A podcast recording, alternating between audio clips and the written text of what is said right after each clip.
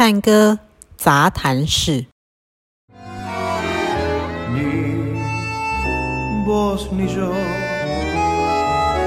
supimos cuál se perdió, ni dónde el bien y el mal tuvo un día final y otro día comenzó.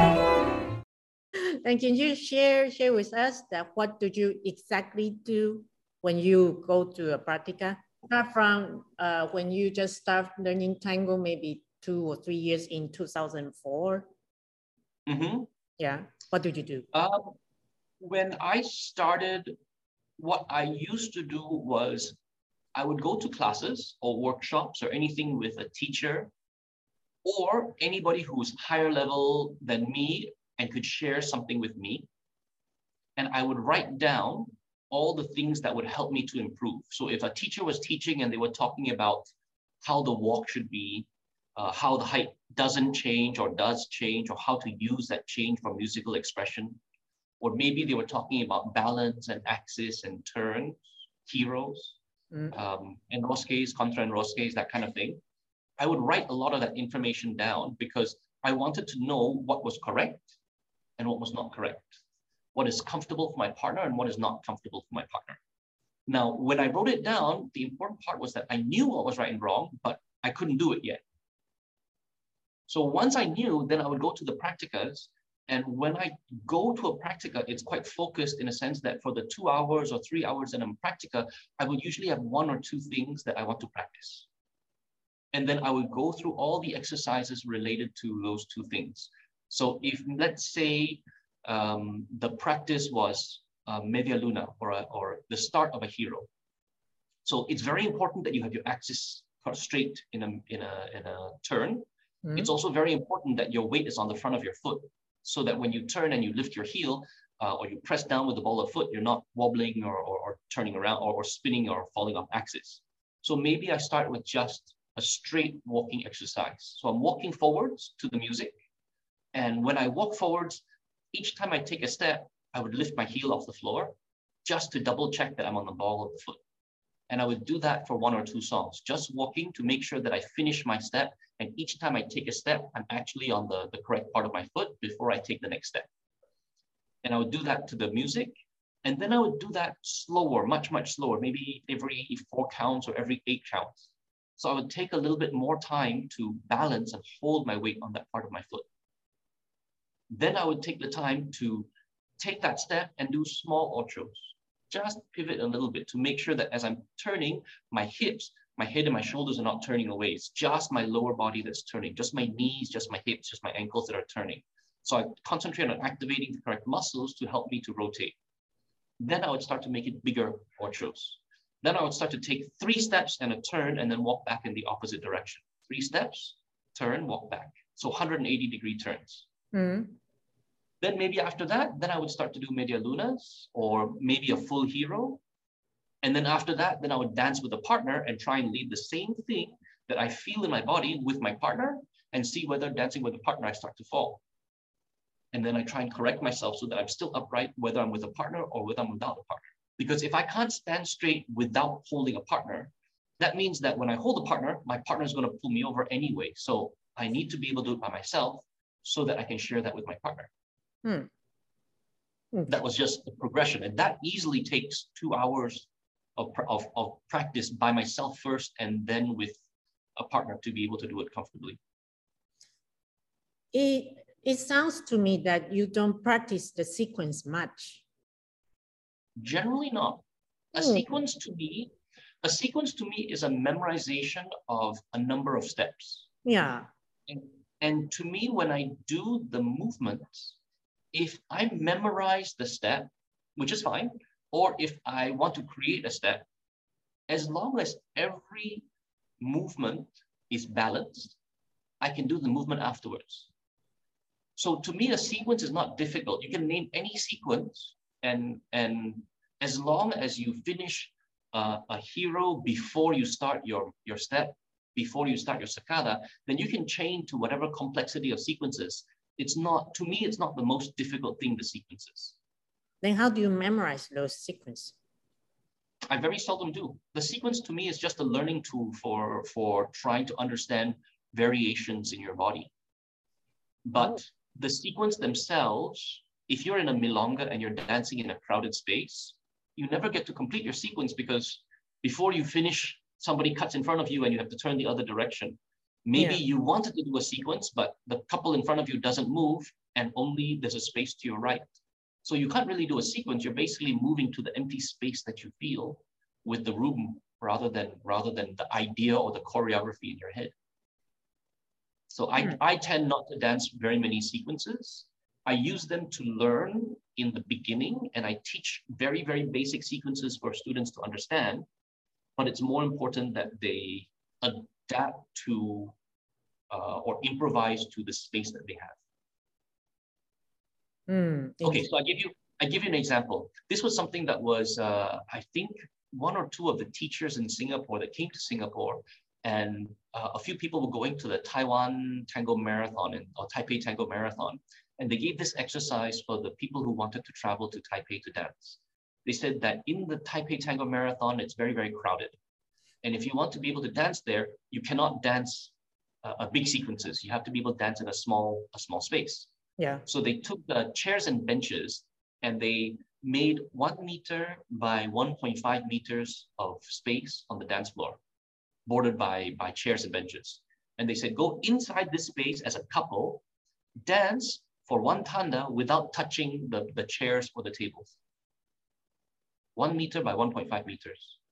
And they said, if you cannot stay there and dance for, for one tanda, then it's very difficult to dance when the, when the room becomes very, very small.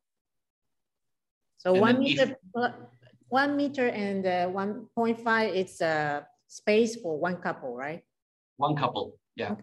okay. And then, and the same thing, if you want to have like two meters or three meters by 1.5 meters for, for two or three couples, then, then when you start to dance, you realize that everyone's very, very tight together and you have to watch out for people around you, but you can't complete any one sequence because there's not enough space. So even now, even now, when you go to practica, you don't practice sequence neither? Sometimes, if there's a specific sequence that I want to achieve to get, then I will uh, practice that sequence. But usually not more than half an hour to, to achieve any, to get the sequence. If okay. there's something with the sequence that is very new or very unique, then maybe it's a little bit more challenging, like in Lasadas, where you do a gancho and you try and catch the leg in the air that one, you know, will, will, will take a bit more time to try and achieve. Um, but things like relaxation, uh, freedom of movement, uh, those things are usually the, the more difficult part. If the sequence is the, the leader's doing a forward ocho, the follower's doing a backward sacada, the leader's then doing a gancho boleo, that's not, if everybody's balanced on every step, it's not hard to just choose which direction you want to move next. Now, when you go to practica, you you also do the same thing as you start learning tango. I think the the most basic when you start, you're connecting to yourself and the floor and the music. At the basic level, you're trying to, to control your body, so you're connecting deeper to the floor. And then you're trying to connect to your partner.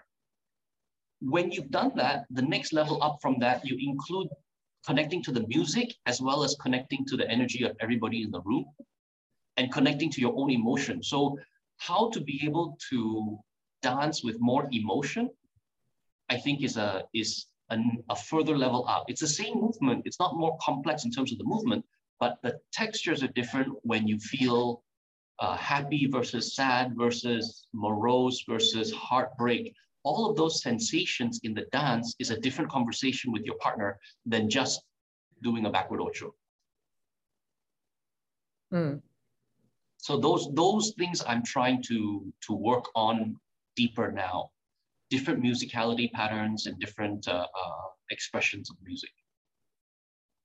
So you, as a advanced dancer, you think musicality is, is your priority as an advanced dancer, I think there's there's stuff that you want to share with your partner. Yeah. But it's always going to be a question whether your partner will listen to what you listen in the music. And if you can hear the music more clearly as a leader, as a man dancing, if I can hear the music more clearly, then I can share with my partner what I hear in maybe the violins or the, the, the, melody and help my partner to listen to what I hear. But at the same time, I have to be very careful to pay attention because maybe she's listening to the piano and dancing piano. So I don't want to overwhelm her to the point where she can't express what she feels. But I do want her to, to feel what I feel. So both of those, this, this little give and take, this sensation that uh, I give you what I hear is the piano or is the violins, and maybe you choose to dance with me on that, or maybe you choose to dance the, the, the pianos whilst I'm dancing the violins.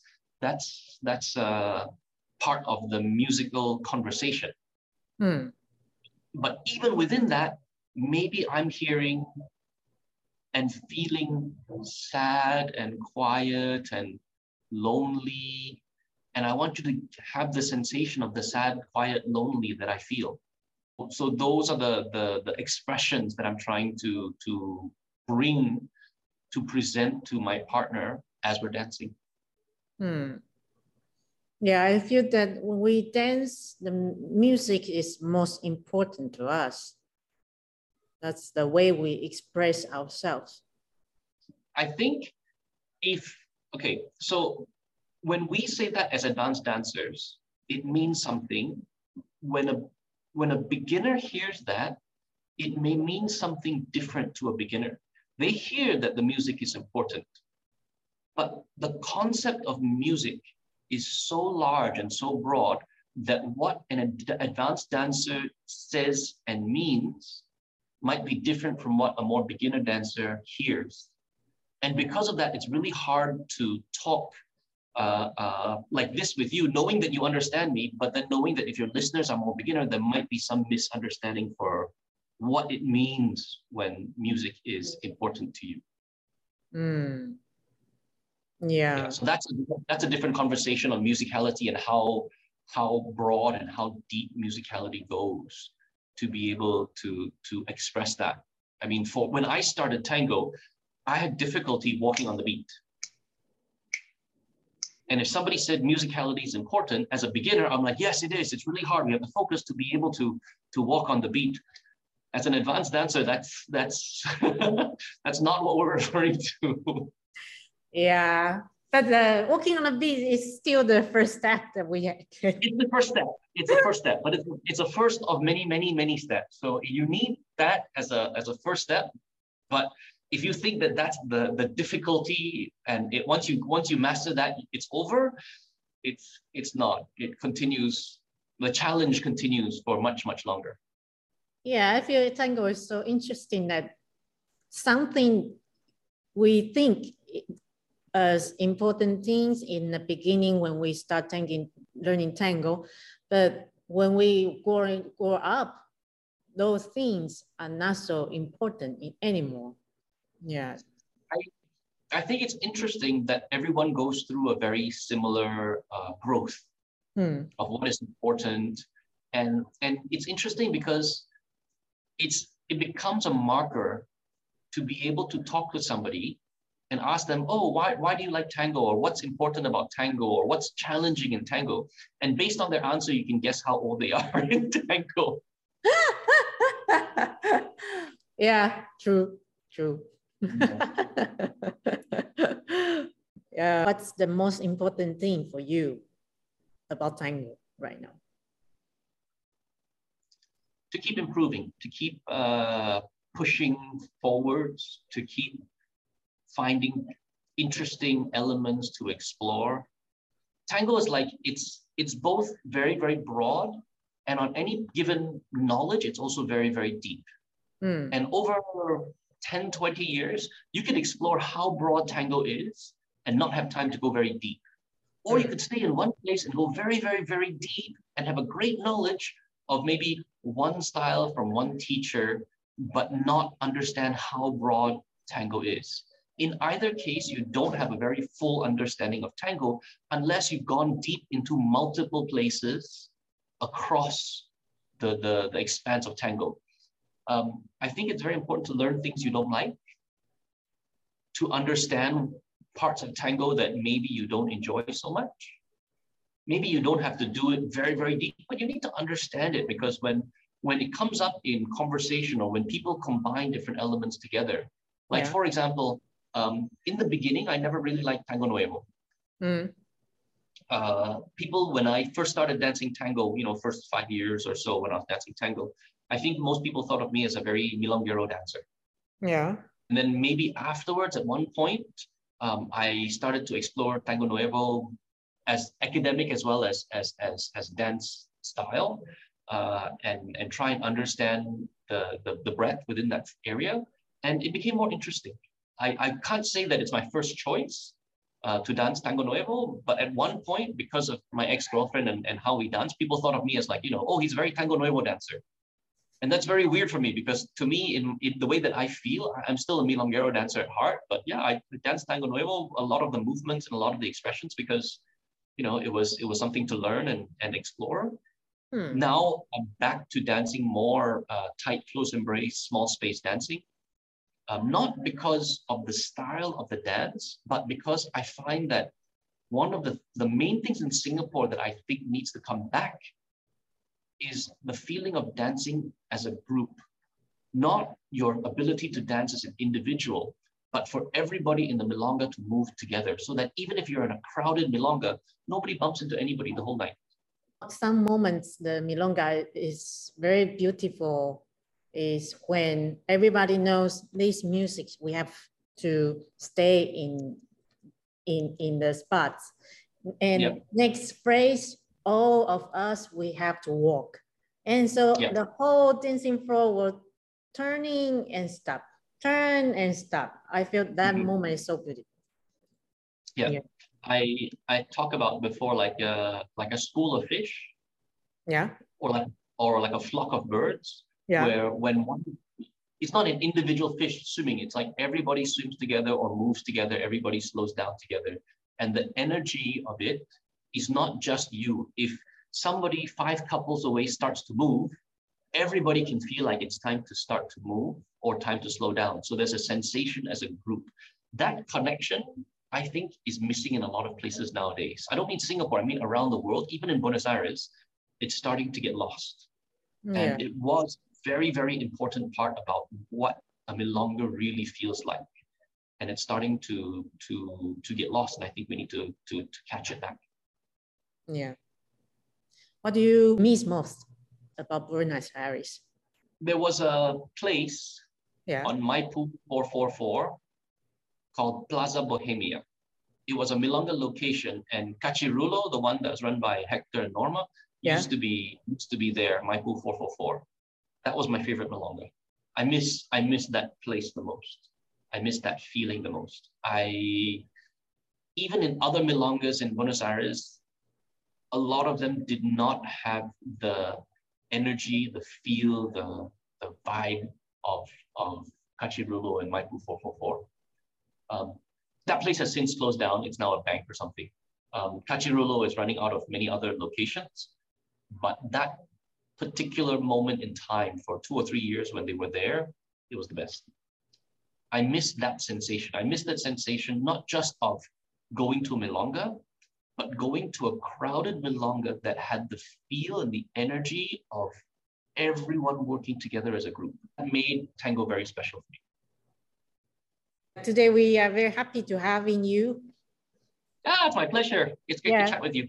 Yeah, to talk about Practica and uh, what to do in uh, Practica to improve our tango Rio. Okay, Yeah. to improve your tango in a practica, Yeah. Think of something that you want to change in yourself. Something that you know that you can do better. Maybe it's something about your walk. Maybe it's your expression in height changes. Maybe it's your musicality and the texture of the step. Maybe it's one particular sequence you want to master. It doesn't matter what, but pick one thing. Do it until you do it correctly every time and then keep doing it until you don't have to think about it. It's already a good habit. That's what you should do every practica. Every practica, pick one thing to improve and actually make it so that your body will do it always without you thinking about it. Mm. Okay. Then then the practice is very focused. You you improve one thing every time. We will do that. Thank you. okay. Yay. Okay, see you next time. Thank you very much. See you soon. Bye bye. Bye bye.